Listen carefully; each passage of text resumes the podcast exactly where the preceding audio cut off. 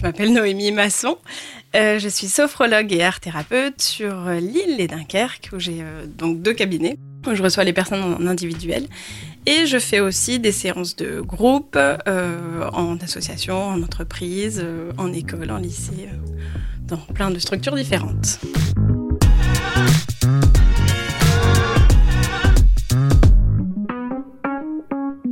Conseil de sportifs et de sportives. Ce podcast a vocation à vous être utile, vous accompagner dans la pratique du sport et répondre aux questions que vous vous posez ou que vous ne vous posez pas encore sur la forme, la santé, le bien-être et le sport. Je suis Céciliane, journaliste et coach sportif, et je serai toujours entourée d'experts et d'expertes pour aborder tous ces sujets. Alors, bonjour à toutes et à tous. On se retrouve aujourd'hui avec Noémie Masson, que vous avez déjà entendu sur l'épisode concernant la respiration. On la retrouve aujourd'hui pour parler de la gestion de l'échec dans le sport. Alors bonjour Noémie. Bonjour. Est-ce que tu peux nous rappeler en quelques mots ce qu'est la sophrologie? Alors la sophrologie est une médecine douce qui qu'on met dans les techniques paramédicales, technique qui vise à être bien, être bien avec soi-même dans sa propre vie. Donc on utilise des techniques de respiration, on utilise des techniques de détente physique, apprendre à, bien connaître son corps et, euh, pouvoir agir soi-même dessus sans, sans aide extérieure dans la limite du possible, bien entendu. Et la troisième partie, tout ce qui est visualisation, préparation mentale, pour vivre les choses de manière plus sereinement, de, en confiance, etc. etc. Est-ce que tu côtoies euh, beaucoup de sportives et de sportifs parmi euh, ta patientèle? Là, en ce moment, j'en ai, j'ai des sportifs amateurs. J'en ai déjà eu de, de bons, en, qui étaient en bon niveau sportif, euh, sportif professionnel, effectivement. Mais pas que ça, parce que la sophrologie, ça s'utilise dans tous les euh, volets de la vie. Et est-ce que tu as été déjà confronté à une personne qui n'arrivait pas à passer au-delà de son échec sportif? Et oui, c'est arrivé. Qu'est-ce que tu fois. fais dans ces cas-là? Parce que moi, la question que je me pose, c'est euh, est-ce que euh, l'échec sportif, ou même l'échec dans la vie parfois, est-ce que ça n'atteint pas finalement aussi notre confiance? Et comment on fait derrière pour essayer de, de transformer euh, cet échec en une expérience finalement positive et pouvoir la transposer ensuite dans la vie quotidienne et que ce soit vraiment utile de vivre ces moments-là? J'ai plein de choses à te répondre. Déjà, euh, pour moi, la gestion de l'échec ou de la réussite sont intimement liées euh, avec la confiance en soi. Mm. Pour moi, ça va ensemble lequel influe sur l'autre euh, à la base, je ne sais pas. Mais je pense que la confiance est un gros pouvoir sur ça. D'accord. Donc toi, quand tu es confronté à un sportif ou une sportive qui a des difficultés avec cette gestion de, de l'échec, euh, tu vas travailler dans un premier temps sur la confiance en eux. Alors, je vais travailler sur la vision des choses -hmm. et la confiance en soi. Parce que déjà, déjà, quand on arrive au cabinet, qu'on me dit la gestion de l'échec, oulala, déjà moi le mot échec. Ah, je me demandais quand est-ce que tu allais le dire. là, là, le mot échec, je ne l'aime pas, je ne l'apprécie pas et je le bannis du cabinet. Alors qu'est-ce que tu dis? Clairement, le mot échec, il porte un poids tellement négatif, il fait pas avancer du tout. Je préfère carrément le, les mots, les termes euh, apprentissage, expérience, euh, avancée, progression, je ne sais quoi. Mais l'échec, ça, c'est quelque chose qui est presque, j'ai envie de dire, euh, on, on, le sent comme quelque chose de définitif. J'ai tout foiré, ça ne va mmh. pas. J'ai pas atteint mon objectif en fait. Voilà, c'est ça. Et alors si on le vit vraiment comme un échec, ça va pas être euh, constructif. Hmm. C'est pas quelque chose qui va nous tirer vers l'avant. Alors quand je ressens cette sensation euh, terrible à l'intérieur de moi de non réussite, oui. comment on fait? Qu'est-ce que tu proposes? Tu parlais tout à l'heure de la confiance. Quelles sont les choses que tu proposes à ces personnes? Ben déjà, je vais parler de bienveillance envers soi-même. Hmm. C'est pas parce qu'on a loupé son exercice, sa compétition, son, entretien une fois qu'on va le louper tout le temps. Bienveillance, ça veut dire accepter que on soit pas au top à 100% tous les jours. Il y a des jours où on sera plus euh, fatigué, où on aura moins le moral, et forcément euh, notre effort physique, euh, notre compétition, bah, elle sera un petit peu impactée. Et c'est normal. Nous sommes humains, nous sommes mouvements, que ça soit dans l'humeur, dans, l'énergie physique, dans le corps humain. Donc déjà accepter ça, se rappeler ça de temps en temps, se dire ben ok Aujourd'hui, euh, peut-être que j'ai pas réussi, mais mais euh, mais voilà, j'ai fait de mon mieux. Se, se rappeler que on fait toujours de son mieux. Tant qu'on a, on sait qu'on n'a pas fait exprès de foirer son exercice, on est ok pour se dire voilà, aujourd'hui j'ai fait de mon mieux. Donc euh, déjà être un peu plus bienveillant envers soi-même et moins Indulgent, se et voilà indulgent. indulgent et moins se se Flageller. se flageller. Voilà, je cherchais le mot. Merci. C'est aussi se concentrer non pas sur le résultat, mais sur la progression. Hmm. Peut-être qu'on n'a pas euh, atteint l'objectif qu'on s'était fixé, mais euh, si on regarde tout le trajet qu'on a effectué durant les derniers entraînements, la progression durant les derniers temps, euh, il y a forcément une avancée, forcément une progression. Du coup, c'est aussi se rappeler qu'aujourd'hui, voilà, l'objectif final n'est pas atteint, mais je ne suis pas à rester à zéro euh, durant euh, tous ces derniers entraînements. Se rappeler le parcours qu'on a, qu'on a. Le chemin qu'on a parcouru. Voilà.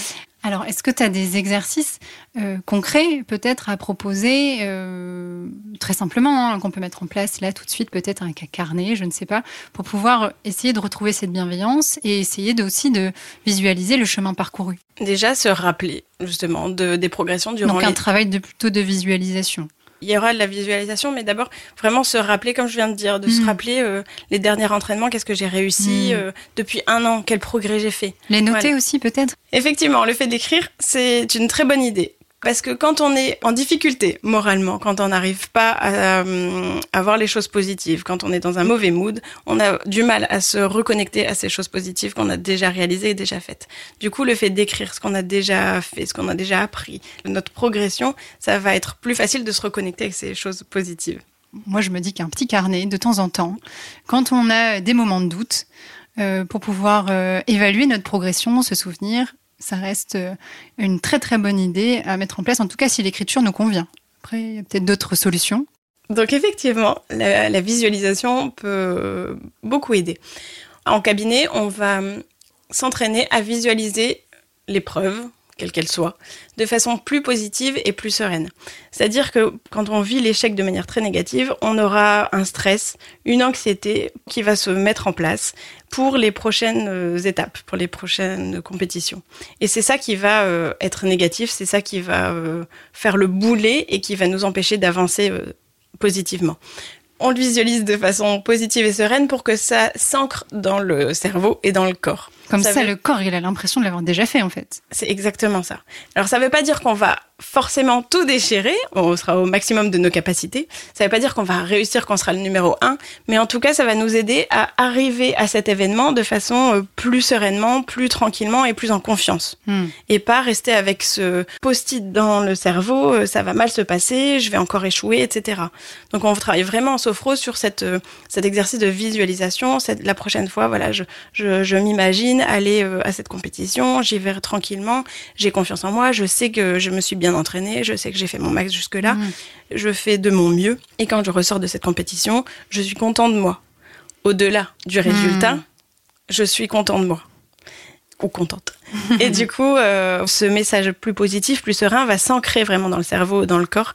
Et, et après, du coup, voilà, on joue en sophrologie sur cette petite faille du cerveau, le cerveau qui fait pas trop la différence entre ce que je visualise, ce que je rêve et ce que je vis vraiment. À force, voilà, de vraiment euh, le, le visualiser cette situation positive, le cerveau est un peu euh, flouté. Il a Et- il a l'impression d'avoir l'habitude de cette situation. Voilà. Et quand on a l'habitude, eh ben, c'est beaucoup plus facile d'aller vers cette, euh, voilà. cette petite porte-là plus positive. Tout à fait. Du coup, euh, effectivement, on peut travailler sur cette visualisation euh, plus positive de l'événement.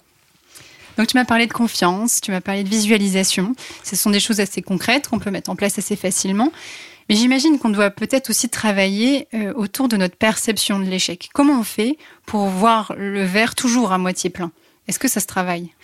Oui. Alors euh, déjà, en essayant d'être un peu moins focus sur le résultat. L'échec, la réussite, c'est l'objectif final, mais euh, déjà être un peu moins focus sur ça, mais plutôt sur euh, ce qu'on a fait avant. Et après, on peut aussi se poser la question pourquoi je n'ai pas réussi à cette échéance? Qu'est-ce que je dois travailler de plus? Qu'est-ce que je peux faire de mieux la prochaine fois? Vraiment se poser la question qu'est-ce que je pourrais faire euh, améliorer pour les prochaines échéances? Mmh, Mettre les moyens en fait pour, et, enfin trouver les causes peut-être techniques au-delà du mental, trouver les causes techniques euh, sportives de l'échec, enfin Voilà. de la non réussite. Pardon, pardon. Je ne dis plus le mot échec. C'est dur.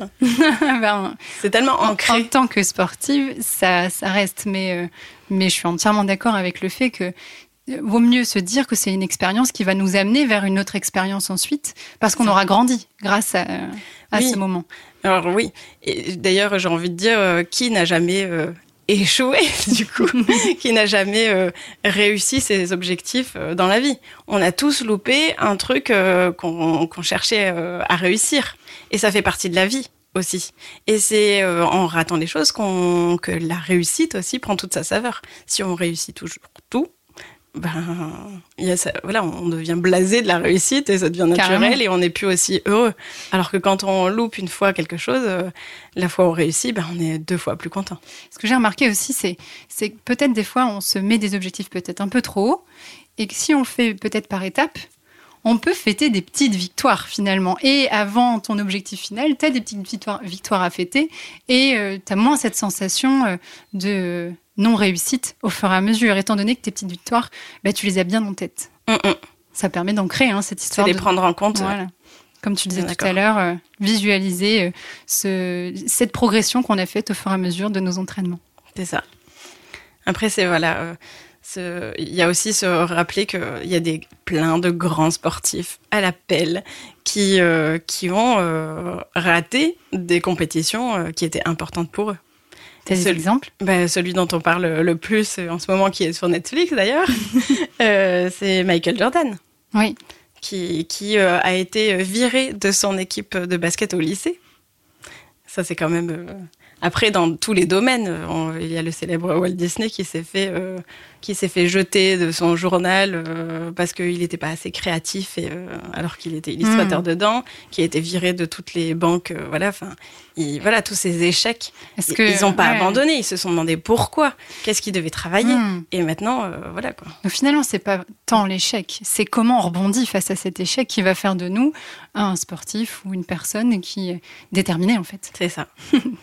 Vraiment, l'échec en lui-même, si on le, prend tel quel, euh, ça nous ferme toutes les portes. Ça nous, ça nous casse. Alors que le, voilà, fait, le fait de se dire, ben, qu'est-ce que je ferais mieux la prochaine fois, là, c'est entraînant. Là, ça nous aide à aller de l'avant et, à continuer surtout. Parce que l'objectif, c'est pas de, se dégoûter, c'est de, faire mieux la prochaine fois et de continuer à progresser de jour en jour.